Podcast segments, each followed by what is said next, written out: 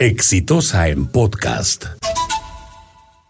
Todo lo que está pasando en el Perú tiene que ver con un asunto central. Y ese asunto central es el de la corrupción. Es decir, es cierto que el Perú tiene montones de problemas por resolver y que es una vergüenza que hayamos tenido los índices de crecimiento macroeconómico que hemos tenido y que las cosas estén como están. Es decir, que tengamos la inseguridad, la salud, la educación, la infraestructura, el sistema de justicia en las condiciones en las que están, que deberíamos estar viviendo en este momento en otro país. Pero eso tiene que ver directamente con cuál ha sido el sentido o, la actitud de quienes han tenido en sus manos las riendas del país, que se han caracterizado por dos cosas, o tres. Primero, por una total insensibilidad con respecto a las necesidades de los peruanos pero en segundo y tercer lugar, por la corrupción y por la total ineficacia e ineficiencia en la gestión pública. Entonces, ¿qué es lo que pasa en este momento? Gracias a que el sistema anticorrupción en Brasil arrodilló a la empresa Odebrecht y la derrotó en una pugna que duró años. La empresa Odebrecht aceptó que había cometido delitos y aceptó rendirse ante esa justicia y dar toda la información, no solamente sobre Brasil, sino sobre todos aquellos países donde hubieran participado en redes de corrupción. Y resulta que una de las más grandes redes montadas por Odebrecht estaba en el Perú, donde ya se había iniciado un proceso de investigación sobre este tema.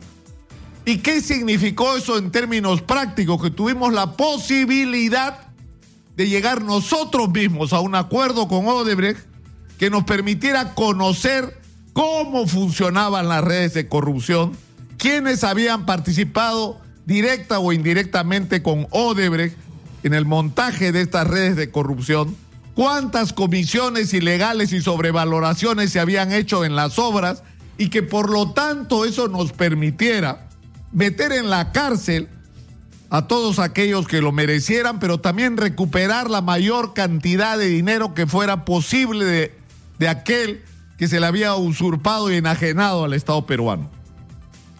Pero esto tenía que aterrizar en un acuerdo.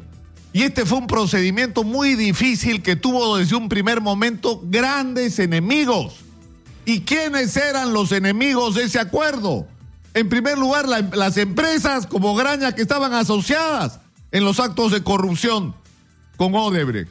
Pero no solamente estos, es decir, ha habido todo un sector empresarial ligado a la corrupción que ha conspirado contra el acuerdo de colaboración, pero también toda aquella red de corrupción montada más allá de quienes participaban directamente, pero que eran los, los que permitían que esta red de corrupción funcione. Ministros, funcionarios de segundo nivel, políticos en el Congreso que construían todo un aparataje legal para justificar las obras y declararlas, como en el caso de la interoceánica, prioritarias cuando no lo eran en comparación con la carretera central, por ejemplo. Entonces, eh, toda esta gente ha estado conspirando y dentro de ellos ha habido periodistas, opinólogos, entre comillas, que en realidad no eran sino parte y ahora lo empezamos a saber de esa red de corrupción, donde cada uno cumplía una función como si esto fuera un espectáculo. Finalmente se logró un acuerdo con Odebrecht, que puede gustarnos o no. A mí no me gusta completamente.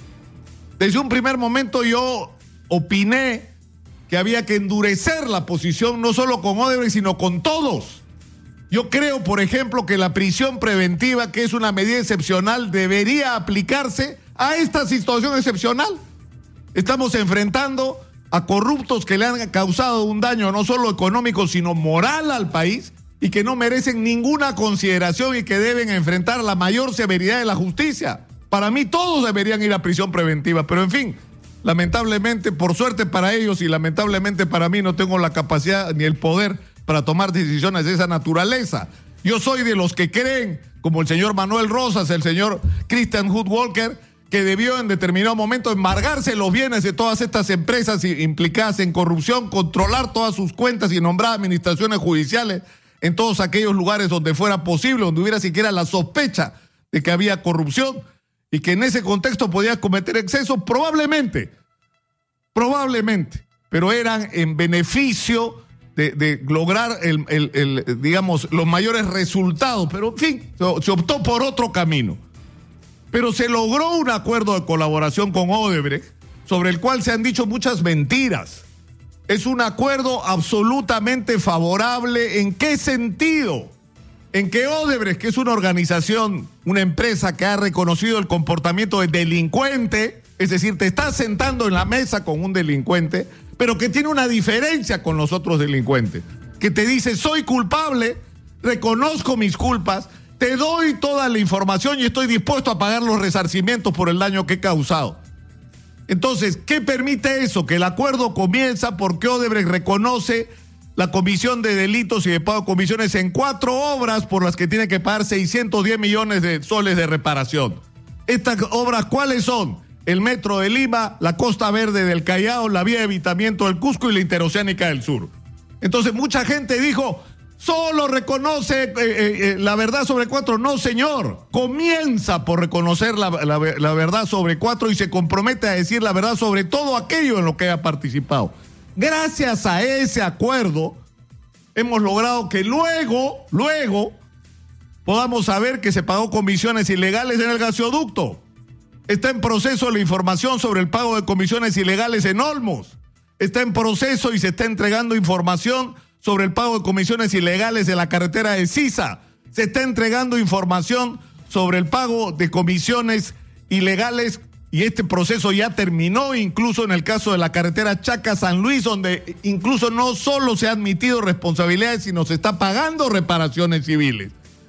Y esto está ocurriendo también con los arbitrajes y gracias a este acuerdo de colaboración eficaz, hoy Odebrecht está obligado a decirnos cómo financió campañas electorales y cómo se pagaron comisiones ilegales para el procedimiento de las rutas de Lima y cómo ahí también se financió campañas electorales. Es decir, estamos consiguiendo información extraordinariamente valiosa que nos va a permitir meter en la cárcel a los corruptos, pero también recuperar cientos de millones de dólares de reparaciones civiles. Ahora, ¿cuál es el problema? este acuerdo incluye una cláusula según la cual el Estado peruano, a través de la Procuraduría, le permite a Odebrecht vender la hidroeléctrica de Chaya, que es una obra y un contrato que nosotros hemos cuestionado en este, en este programa. Pero en fin, ¿y qué dice ese acuerdo con respecto a ese punto del acuerdo? Que se le permite la venta de esta, eh, de esta empresa hidroeléctrica por un valor total de 638 millones de dólares que equivalen aproximadamente a 2.100 millones de soles. No, no de 1.400 millones de dólares, como se ha dicho. Ah, la verdad es que se ha vendido a una corporación china a 638 millones de dólares con el aval y el permiso del Estado peruano. Ese dinero tenía que usarse la mitad para pagar a los bancos. Porque para hacer se había contraído una enorme deuda con los bancos de aproximadamente 300 o más, 320 millones de dólares. De la otra mitad, y eso hay que la gente lo tiene que saber, 12 millones y medio de soles tenían que usarse para pagar la parte de la reparación civil que faltaba de la carretera Chaca-San Luis. Tenían que usarse 80 millones de soles para pagar la primera cuota que se había concertado con Oder de la primera reparación de 610 millones de soles que tenía que pagarse a lo largo de 15 años. 435 millones tenían que ser entregados de pagos a la SUNAT. Y la diferencia, es decir, 524 millones de soles, se le entregaban a Odebrecht. ¿Pero para qué? En primer lugar, para pagarle las deudas a sus trabajadores y a sus proveedores, que es una deuda enorme y para pagar una serie de gastos que incluyen los procedimientos de la colaboración eficaz. Es decir, por ejemplo, pagarle a las empresas, a una empresa que tengo por acá, el, nombre, la empresa GR Compliance, que es la empresa que es la que tiene que realizar la búsqueda en los archivos codificados de MyWebDay y DrowSys es decir, sin la participación de esa empresa no podemos desencriptar la información que Odebrecht ha puesto a disposición de la justicia en Perú, en Suiza, en Estados Unidos. Entonces, ¿no nos gusta esto? No nos gusta, no nos hace felices que, que, Odebrecht tenga que disponer de estos 524 millones de soles, así parte de ellos sean destinados a pagar a proveedores, muchos de ellos peruanos, dicho sea de paso, o la mayor parte de ellos peruanos. Pero es parte de un acuerdo y tenemos que tener la serenidad para poner sobre la balanza si nos conviene o no.